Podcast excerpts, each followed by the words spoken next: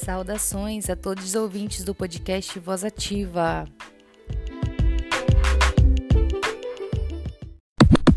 Meu nome é Luana e esse podcast foi criado na disciplina optativa Encontros de Literatura e Cultura para Pensar o País, oferecido no período letivo especial de 2020 da Faculdade de Letras da UFRJ.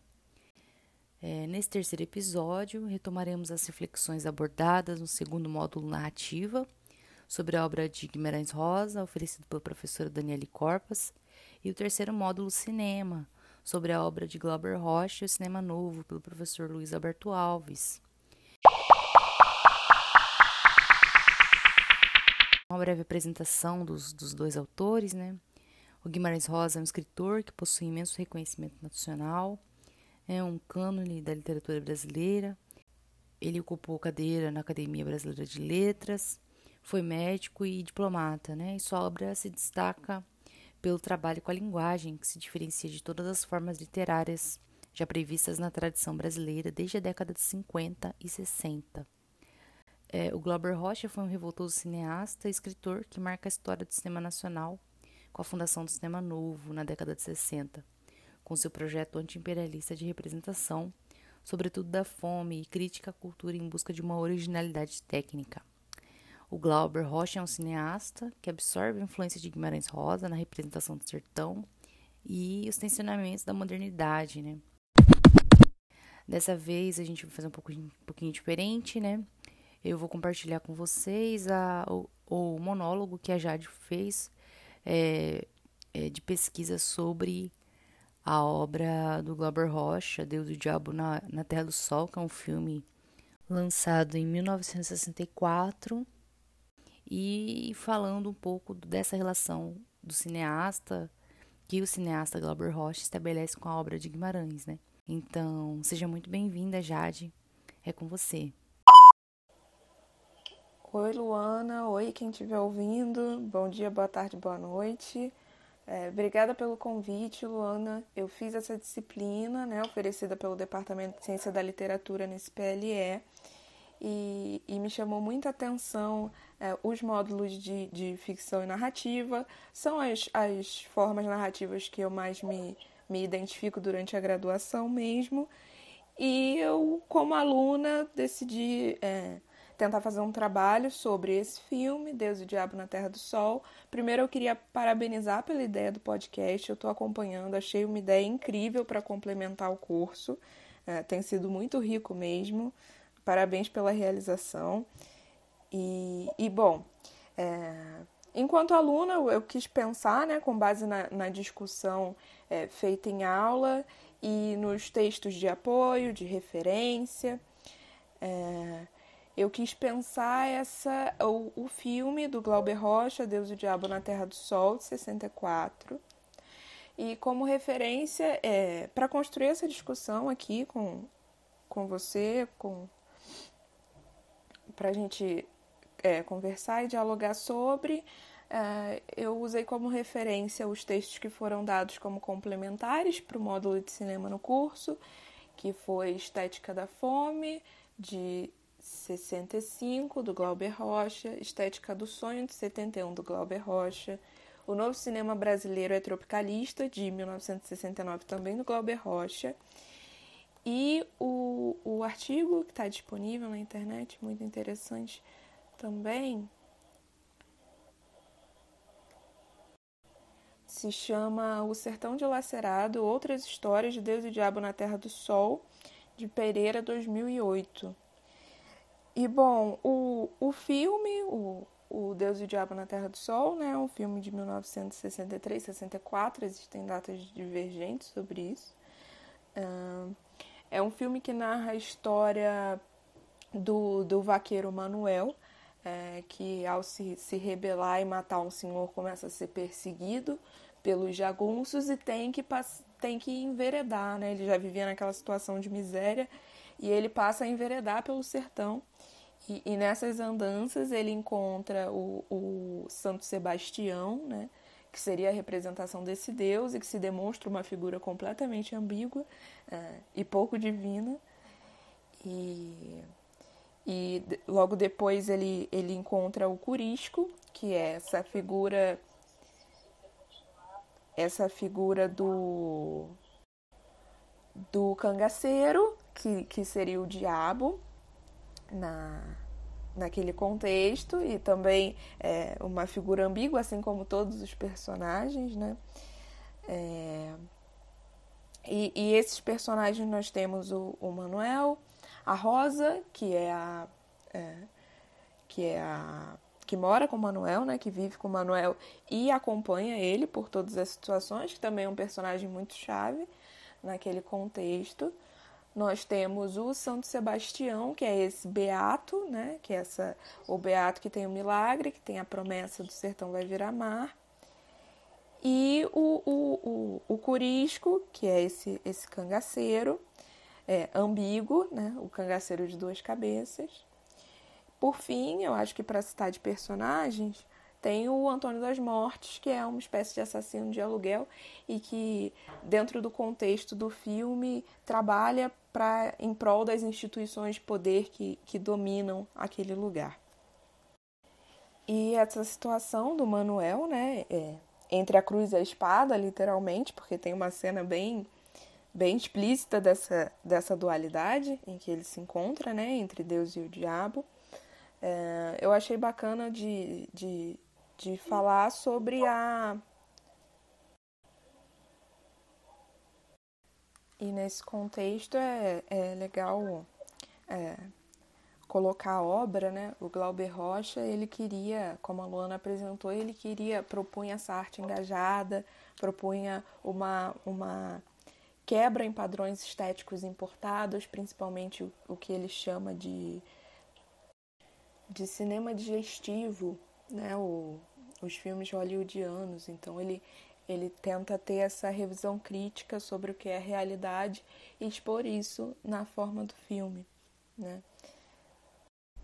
E nesse contexto, né, no contexto dos anos 60, como a gente viu nas aulas, essa proposta era, era bastante.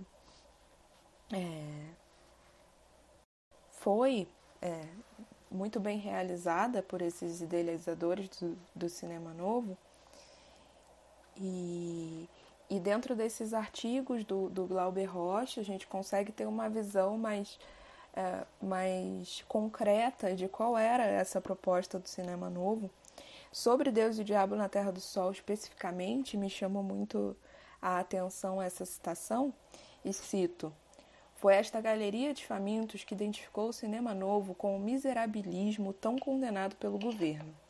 Não suportando as imagens da própria miséria, este miserabilismo do cinema novo opõe-se à tendência do digestivo.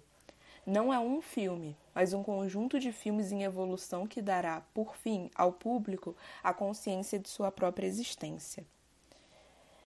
E na estética da fome, o, o Glauber é, tem essas, essa proposição né, de que ah, a América Latina permanece colônia e a forma de coloni colonialismo que é exercida que é diferente, passa a ser um colonialismo ah, também da, da exploração do trabalho, mas, mas em parte do, do ideário e das, e das formas artísticas que são produzidas. Né? E, e, a questão da fome, eu acho, eu, eu sinto que é um ponto chave para pensar para pensar esse esse filme, né? Esse artigo Estética da Fome foi escrito em 65, um ano, dois anos depois do lançamento de, da, da produção de Deus e o Diabo. E ele tem citações como uh, nossa originalidade é a nossa fome, e nossa maior miséria é que essa fome, sendo sentida, não é compreendida. O cinema narrou, descreveu, poetizou, discursou, analisou e excitou os temas da fome. Para o europeu, é um estranho surrealismo tropical. Para o brasileiro, uma vergonha nacional. A mais nobre manifestação cultural da fome é a violência. Pelo cinema novo, o comportamento exato de um faminto é a violência, e a violência de um faminto não é primitivismo pois o faminto é um ser subjetivo, complexo em si mesmo. Aí, dito isso, me faz pensar um tanto, um pouco nos, nos personagens, né, que compõem essa, essa história. É, entre eles, um que chamou muito nossa atenção, né, foi a, foi a Rosa, que é esse personagem que em algum momento que, que era uma espécie de, de contraposição ao Manuel, que é o personagem principal, né? Ela é uma personagem que é muito descrente de todos aqueles milagres que o que a que o Beato promete, o Manuel é, se entrega e que depois o Curisco promete, o Manuel se entrega mais uma vez. Ela é, ela é resistiva nesse sentido e ela salva o Manuel de fato. Uh, é, em ambas as vezes, né? Ela tira ele daquele, daquela espécie de, de lavagem cerebral que ele se permitia ali. Uh, e a gente pensa também o quanto isso é, é esse caráter é, da, da, da fome de o quanto nessa obra, que foi um dos questionamentos que, que ficaram para mim, foi o quanto dessa obra existe de, de representação, né? até pelas formas, pelos signos que são usados, pela movimentação da câmera, que hora é fixa, hora, hora varia, hora gira em torno dos personagens e, e promove cenas que não se pretendem realistas de todo, porque são cenas. Uh, de fatos montadas, não existe o, o, o ímpeto de, de, de, de mimes exata realista né, em certas cenas. Então, o quanto disso é uma é uma representação da própria experiência, é, de uma realidade que você não consegue entender bem, em parte porque existe a fome, que é essa e que o Glauber coloca como como pressuposto da violência, né? Ele diz que a mais nobre manifestação cultural da fome é a violência e, e a violência no contexto do filme é algo que é, é chocante, né? É um filme muito muito pesado, é, são tantas violências que você é, quase que deixa de perceber, né? Foram necessárias várias várias assistidas até eu, eu conseguir realizar bem é, quantas violências poderiam ter acontecido ali. Eu acredito que em próximas, em próximas vezes que eu assisti, eu, eu posso perceber ainda mais, porque elas ficam, elas se misturam, elas se sobrepõem, né? É um clímax sem fim, é um clímax dentro de um clímax e dentro de outro. É, é, é um filme que tem muitos núcleos de tensão e muitas reviravoltas é, nesse sentido. E a Rosa é essa personagem que era a voz da razão e que em algum momento a gente percebe que, que, que perde um pouco o prumo dentro daquela experiência violenta que ela tá, que ela tá passando também. É. Os personagens que, que representam é, Deus e o diabo, primeiro Deus, o, o, Santo Sebastião, né? Que é esse beato que tem essa promessa do milagre, do o sertão vai virar mar. E, e ele tem um, todo um discurso, né? Enquanto ele discursa para os beatos, é, é, sobre o homem não pode ser escravo do homem. É, depois, depois desse período de sofrimento, a, além do sertão, existe um mar onde, onde todos. É, né, onde os cavalos comem as flores, onde as crianças bebem leite do rio.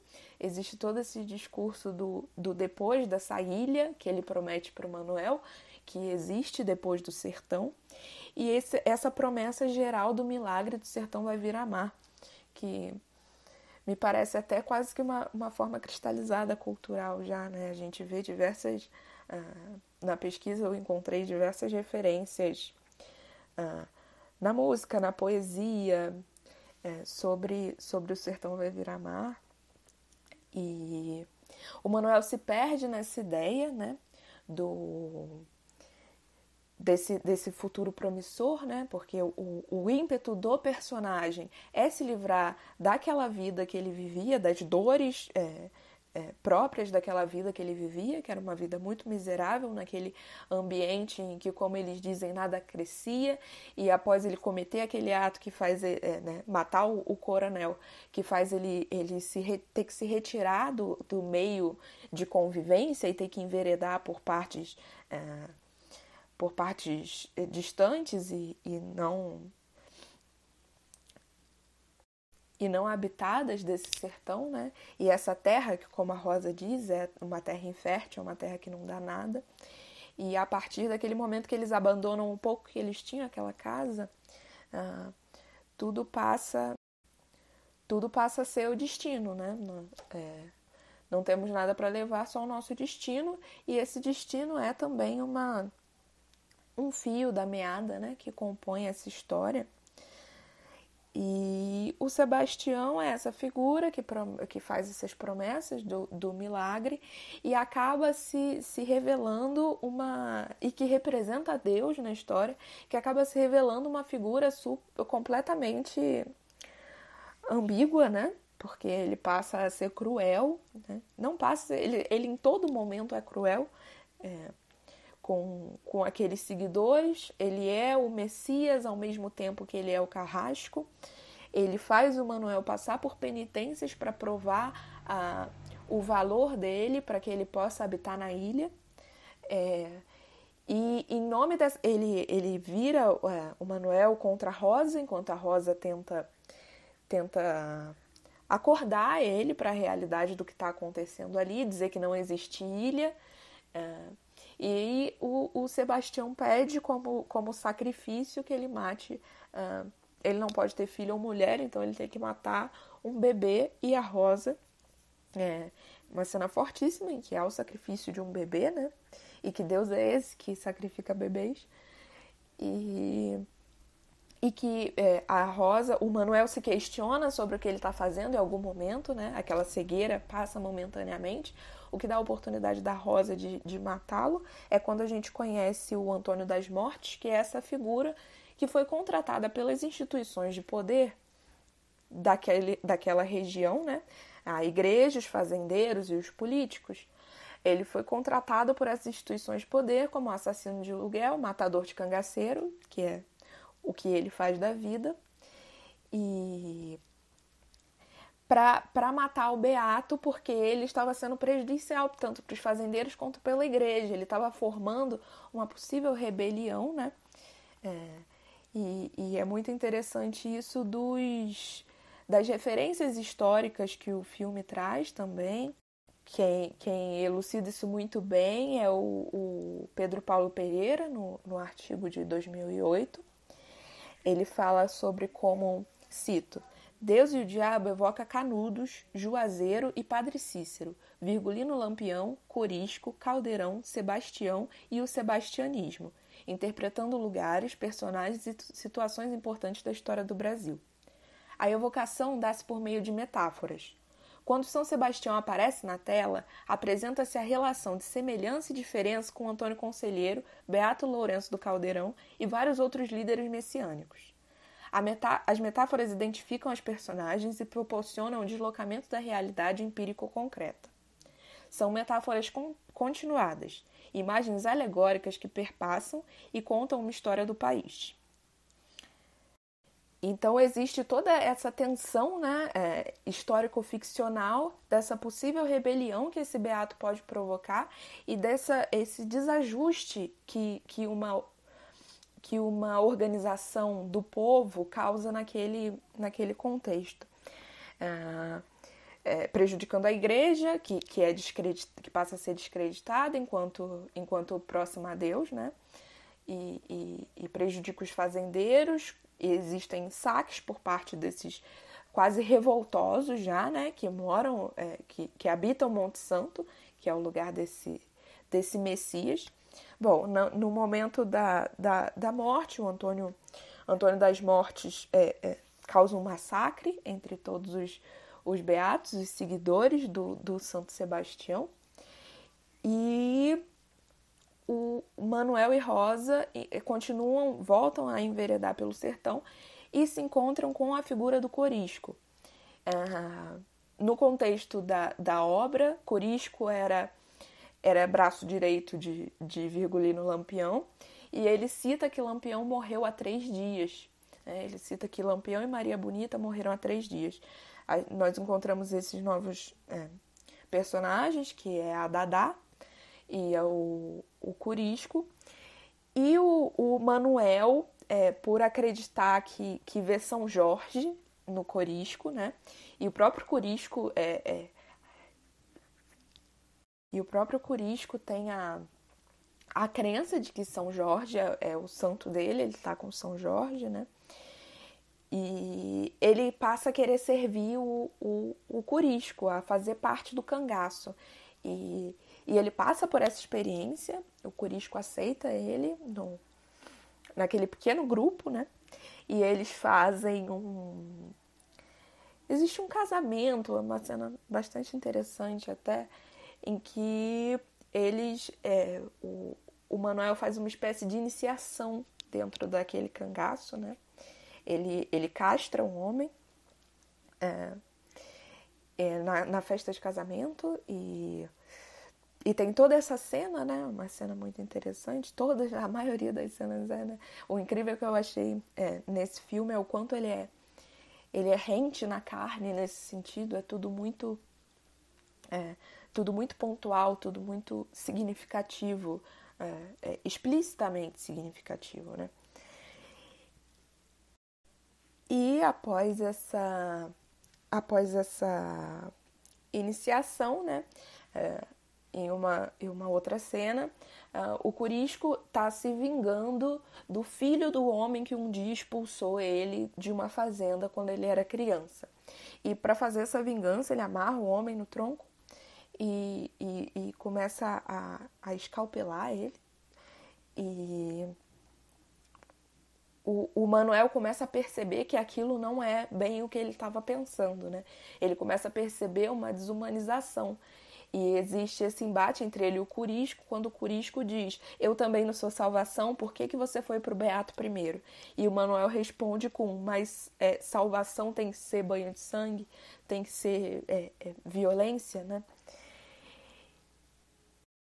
E essa dinâmica do filme me fez, é, aliado aos, aos diversos aos diversos sinais que ele dá, né, e o que eu pude perceber também do, dos artigos de, de referência, é, se trata é, entre uma uma dualidade entre o que é o messianismo e o que é o cangaço nesse contexto do sertão, né?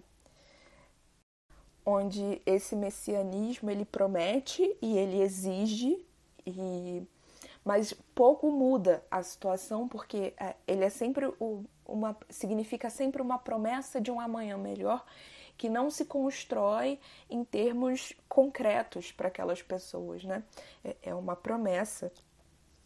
Enquanto o cangaço é, de fato ataca essa estrutura de poder que, que, que opera nesse local e ele não, não promete a intervenção divina como modo de salvação. Se, se o homem quer mudança, ele faz mudança. Então, é, é, são duas, duas lógicas de, de uma saída daquela existência que não se justifica em si só, uma vez que ela é perpassada por todas essas dores do, do cotidiano para esses personagens. Né? E, e, e parece que principalmente em relação ao que o Lauber Rocha escreve, se não me engano, na Estética do Sonho, já vou conferir isso para dar a referência certinha, é, que, que o messianismo e, e a religião, né, a, a, a potência da religião é, nesse meio é o que justifica as reviravoltas e esses caminhos tortuosos de uma perspectiva do povo, que é, é a proposta do, do Glauber em sua obra. Né? É, essas artimanhas de, de quem não, não tem poder, é, de, de se aliar a quem garante alguma esperança dessa sobrevivência, e o Manuel é, é ele, ele encara como o Senhor o, o, o homem capaz de dar qualquer tipo de esperança, seja ela via messianismo, via cangaço. E esse povo dividido no meio dessas esferas de poder, né? É, uma vez que não se sabe a causa da condição da, da sua própria vida e o sentido dessa existência e que mecanismos mantêm essas estruturas e mantêm essa vida miserável enquanto os fazendeiros acumulam, né? que é o mote do filme, quando o Manuel se sente injustiçado por ser, um, por ser pobre e, e, e ter cuidado dos gados do, do, fazendeiro, e no final das contas o fazendeiro dizer que não devia nada para ele, que, que os, o gado que morreu era o dele. E e, e dele questionar por que, que eu, que sou pobre, não vou ter o pouco que seria me dado enquanto o senhor é fazendeiro. E essa motivação de quando é, não se entende por, por exclusão, né? É, existe apenas uma cena em que essas instituições se fazem presentes, que é a cena do, do, da igreja e da fazenda contratando os serviços do Antônio das Mortes para dar um fim nessa organização que está ameaçando o poder de, deles naquele lugar. Então, quando não se estabelece um sentido, é, um sentido visível para a estrutura daquele, daquela existência, se, se procura um motivo religioso que, que seja. Uh, que seja minimamente palpável, e, e como não há, é, não há a exclusão total desse, desse povo, da, do que realmente é, é a manutenção desse poder, e uma vez que só existe o imediatismo, já que a fome e as mazelas dessa sobrevivência são imediatas, elas não. É, a fome é, um, é um, um quesito de manutenção da, da subserviência, uma vez que ela evita uma rebelião. E o quanto é nesse contexto, essas. É, no contexto do filme, que é muito violento e muito forte, todas essas violências parecem, na, na minha leitura do, do, do filme, parecem serem. É, que ficam menores enquanto violências, porque é muita coisa para computar, né? É um clímax em cima de um clímax, então. É, existe esse messianismo e o cangaço opostos às instituições políticas, eclesiásticas e persuasivas desse lugar, né? E esse povo está abandonado por todas as instâncias e, como vai se provar no filme, abandonados até por Deus e o diabo, né? É, nessa tensão entre, entre se a revolução é feita é feita pela especulação divina, pela fé e pela, pela pela, re, pela revolução que vem do, de uma organização religiosa ou se é uma, reza, uma revolução à força, como proposto pelos, pelo personagem do, do cangaceiro. Posteriormente, já em 71, quando Glauber parece ter tido uma, uma guinada na. na né, ele, ele volta o, o conceito de, de, estética da fome, né? Ele diz que, que nesse ponto ele já não, que é esse ponto que é mais afastado do, da concepção do Deus e o diabo na Terra do Sol, uh, ele acredita que a experiência da fome ela não é representável necessariamente por uma estética. Ele passa a pregar a não estética. E dentro desse artigo me chamou a atenção essa citação que, que eu relacionei bastante com com essa, com essa questão dessa tensão religiosa de qual é o significado, porque o, o que me motivou né, foi, foi qual é o significado dessa, dessa dualidade, desse maniqueísmo religioso todo, que só é posto para se questionar e para se quebrar e para se distorcer completamente. Né? E ele diz o seguinte: cito. Este pobre se converte num animal de duas cabeças. Uma é fatalista e submissa à razão que o explora como escravo. A outra, na medida em que o pobre não pode explicar o absurdo de sua própria pobreza, é naturalmente mística. A razão dominadora classifica o misticismo de irracionalista e o reprime a bala. Para ela, tudo que é irracional deve ser destruído, seja a mística religiosa, seja a mística política. A revolução, como possessão do homem que lança sua vida rumo à ideia, é o ato mais alto do misticismo. E, e diante de todas essas tensões religiosas e desse, desse retrato do sertão, uh, me, me chamou a atenção essa, essa ligação entre entre é, inicialmente entre temas, né, entre do, do, do, Guimarães Rosa e do, do Glauber Rocha nesse filme especificamente, no Deus e o Diabo na Terra do Sol, e, e o Glauber cita em alguns, é, se não me engano, no, no, tropicalismo, sim, no tropicalismo, ele cita Guimarães Rosa como o maior romancista brasileiro. É, ele escreveu um romance que se chama Riverão Sussuarana, isso, Riverão Sussuarana.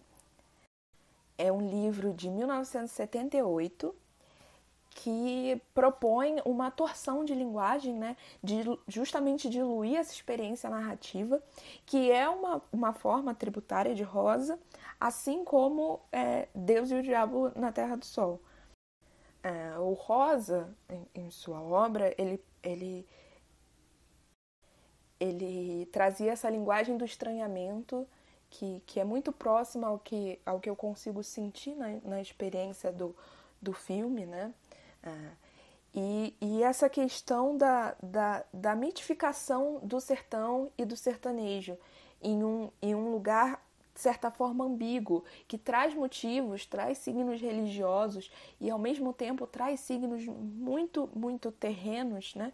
E coloca esses, essas duas forças em embate, que não necessariamente é excludente, né? E é isso que, que eu acho que, que traz uma riqueza e de, de, discussão e de possibilidades, de possibilidades de leitura, uma vez que é, é possível ler como, como um aspecto realista ou como um aspecto de fato fantástico religioso, e, e uma coisa não é não está necessariamente em detrimento da outra, né? É, são leituras que são é, é, possíveis e, e, a multiplicidade de leituras possíveis no filme e, e nas obras é, é gigantesca, assim.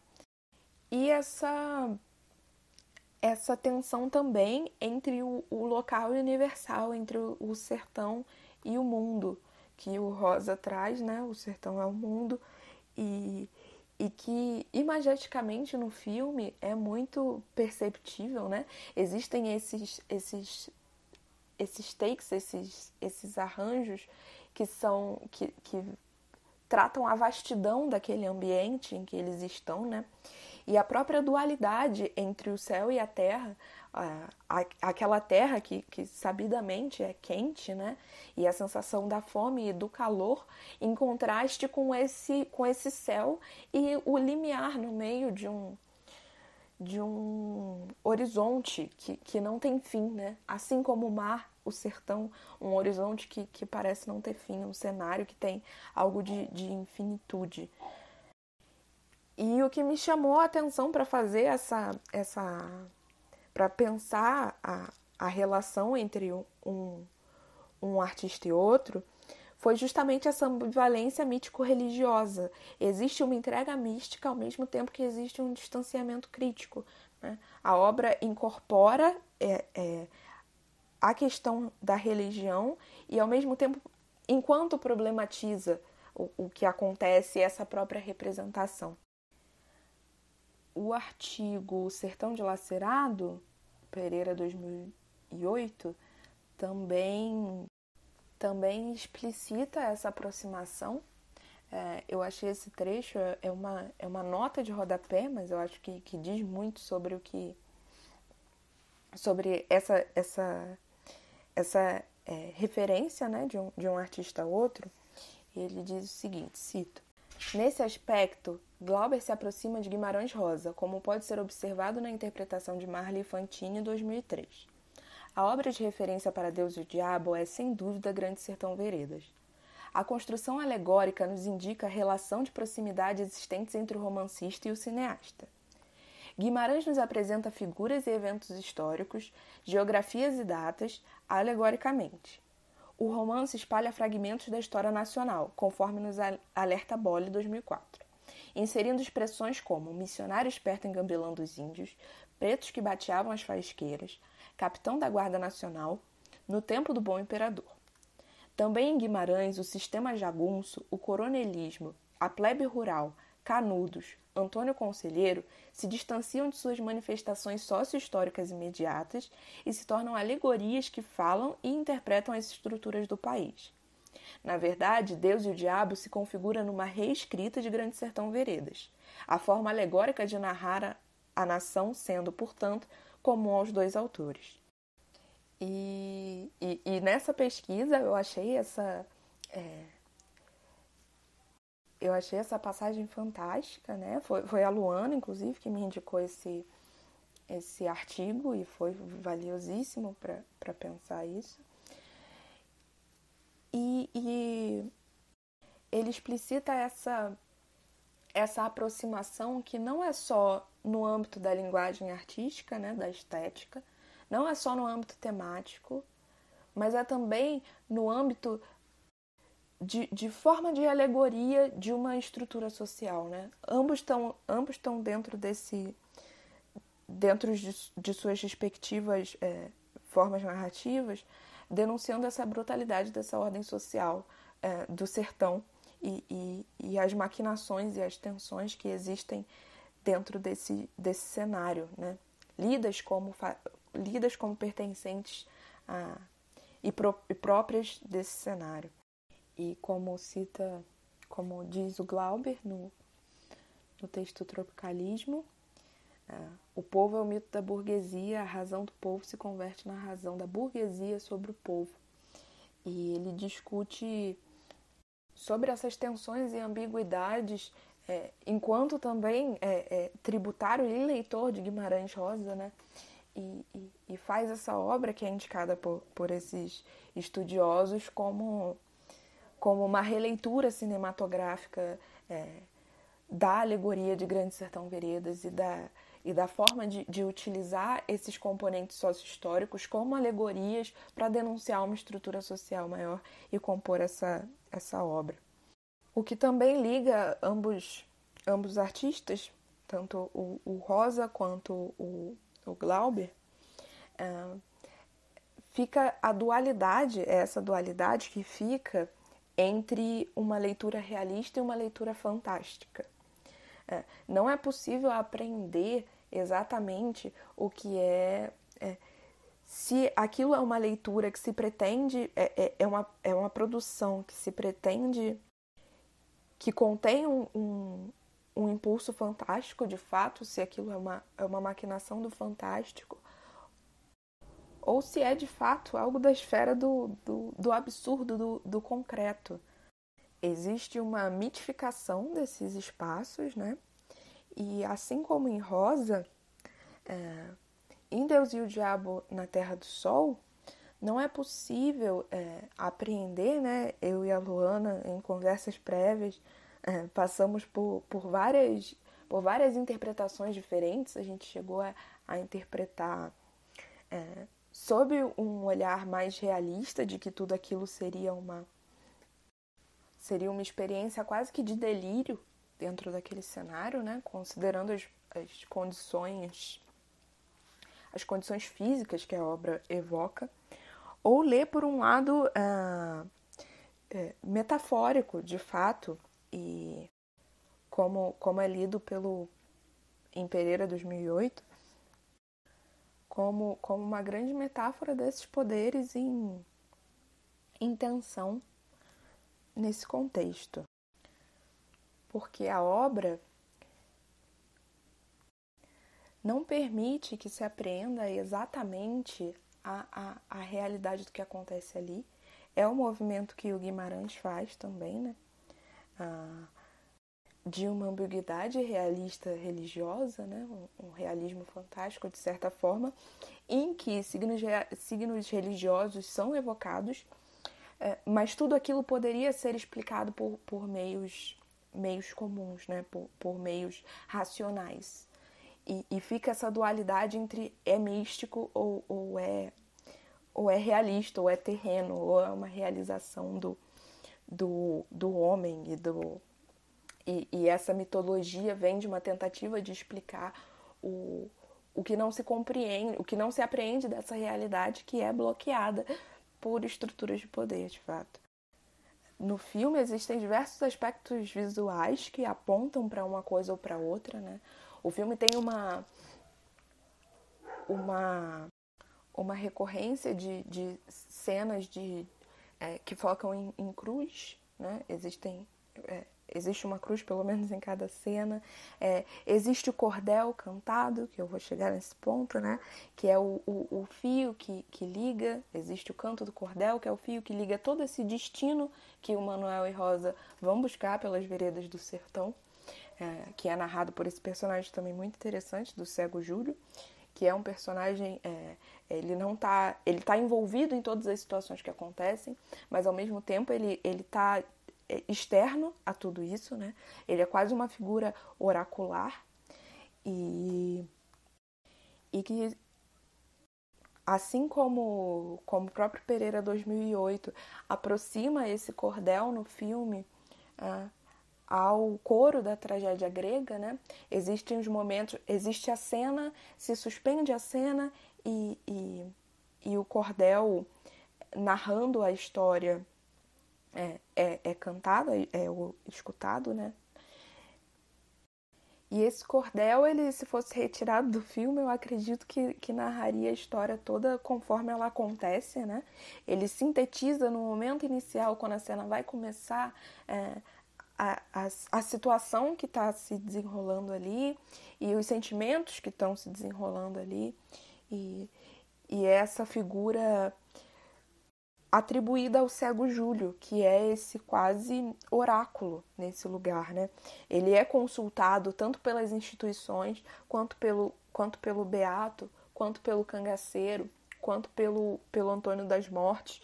Ele é externo a esses a esse sistema enquanto oráculo. Ele sabe, ele sabe de tudo que acontece, ele narra a história de Manuel e Rosa como se fosse uma história a ser narrada diversas vezes. E esse destino que que o Manuel e a Rosa vão buscar e que parece tão enveredado, ele ele é o destino dessa busca que talvez nem esteja tão solto assim, né? Ele é ele é contado, ele é contável é, é possível determinar o fio da meada e o, a função do coro parece ser, parece ser essa nessa, nessa obra. Agora eu vou, vou finalizar, né? É... Interpretação é, é, foi, foi, foi o máximo é, pensar isso, eu vou continuar pesquisando, né? E foi, foi uma aproximação ótima de se ter. E de, de interpretação, é, visto que as, a obra é ambígua, de fato, né? Ela, ela não necessariamente é ambígua no todo, mas ela é ambígua em cada clímax que ela desenrola, né? É, é difícil aprender a, a, o que acontece dentro daquelas dessas histórias que se que se entrecruzam e dessas situações que se entrecruzam. E existe, é, entre essas narrativas de cordel que são apresentadas no filme, é cantado o seguinte: que assim mal dividido esse mundo anda errado, que a terra é do homem, não é de Deus nem do diabo. E caem por terra todas as, as interpretações, né? É, são formas de se observar, mas cai por terra uma, uma interpretação que se pretende realista, né? É, eu acredito que, na minha leitura, essa, essa fala final, que é o momento em que o sertão vira mar, de fato, né? A gente tem Manuel e a Rosa fugindo pelo sertão, por esse sertão é de horizonte infinito, e ele se torna mar de horizonte infinito. E, e a presença dessa morte é, quase que que simbólica, né? As mortes no filme são, são bastante, parecem bastante simbólicas e, e não se sabe qual é o, o destino, né? O que acontece quando o sertão vira mar, mas que aponta, me apontou para uma leitura de que é sobre o homem, de fato uma alegoria, como é colocado por, esse, por esses artigos, é, de que é sobre a condição humana e não necessariamente sobre a condição religiosa ou realista, ou embate entre essas duas coisas, uma vez que o homem é, é naturalmente ambos, né? Nós vivemos no terreno, mas a, a mitificação, ela, ela justamente serve para explicar as coisas que não são explicáveis com o que a nossa razão alcança. E e assim como todo, como a atenção, Deus e o diabo são, são essas figuras, são essas construções humanas que tentam justificar o próprio mundo humano e as próprias ações humanas. Né? Deus e o diabo representados no filme, uh, o Santo Sebastião e o Curisco representados no filme, eles são homens. Eles são, assim como Manuel é um homem, perdido entre essa dualidade do que é ser. É, o que é ser isso e aquilo dentro de uma, de uma tentativa que, que como Glauber é, denuncia, também é uma tentativa é, racionalista imposta de se, de se colocar dentro de um maniqueísmo entre o bem e o mal e assistir, é, tentando aprender o que, o que há de bom e o que há de ruim, uma vez que todos os personagens são, são se consideram nobres em suas, em suas próprias razões e cometem ações é, terríveis contra outros em nome dessa, dessa nobreza é, de ideal e que na forma mais, mais, mais terrena de se enxergar isso são, são homens lidando com suas próprias com suas próprias tensões e com suas próprias ambiguidades, né? E, e como essa essa narrativa é uma narrativa contínua e diz algo da condição humana dentro do sertão e para além do sertão, assim como é o movimento uh, de Rosa, né, do local e do geral, o sertão e o mundo, e o sertão e o mar, nesse caso. E penso também nessa. Esse medo da rebelião, né? esse medo do, do, de um contrapoder emergente que surgiria por parte do povo, é, por essas instituições e, e a gente contextualiza com o que a gente vive a, até hoje, né? com, com, com estruturas de poder e, e, e a condição de miséria e a manutenção dessas condições de miséria que impedem uma possível organização ou uma possível, ah, como, como Rosa coloca, no Estética, na, como Rocha, desculpe, Glauber Rocha, coloca no, no Estética da Fome, é, tudo é uma tentativa de, de amar, de, de, de realizar esse amor, mas como se ama com fome? Qual é a saída disso? E como se pensa com fome? E como se, se luta com fome? E qual é a situação dessas pessoas que estão abandonadas por essas instituições, estão subjugadas por essas instituições sejam elas públicos, públicas ou privadas, e que é, vivem essa sensação de um exílio na própria terra, uma vez que não há garantias é, de um significado para uma existência que é perpassada por diversas privações e por diversas uh, condições de miséria e de subhumanidade, e como essas condições também são um mecanismo de manutenção de ordem social assim a ordem social dentro do sertão, como a ordem social no geral. Eu acho que é isso. Eu já me alonguei. É, a reflexão é. A, a, cabeça borbulha, sabe? É uma delícia isso acontecer. E eu tentei resumir. Eu espero que tenha ficado legal. Espero que, que sintam vontade de, de assistir o filme. É um filme muito interessante. Existe uma continuação desse filme que se chama O Dragão Guerreiro. É, desculpe, O Dragão da Maldade contra o Santo, contra o Santo Guerreiro. E, e obrigada, Luana, pelo convite. Obrigada quem está ouvindo pela paciência de me ouvir. Uh, espero que a gente possa pensar junto, né? Muito muito bom pensar junto, ainda mais nesse momento de pandemia em que a gente já se sente é, tão isolado e tão dentro, dentro da nossa própria cabeça, né? É, daí vem um pouco da dificuldade de síntese, de organização e de, e de compreender as coisas quando a gente está há tanto tempo é, distante de uma, de uma vida mais ativa. Bom, obrigada, Luana, obrigada a todo mundo que ouviu. Continua escutando o podcast. É, tá super legal, tem coisa muito legal e tem mais conversa por vir. Obrigada, um beijo.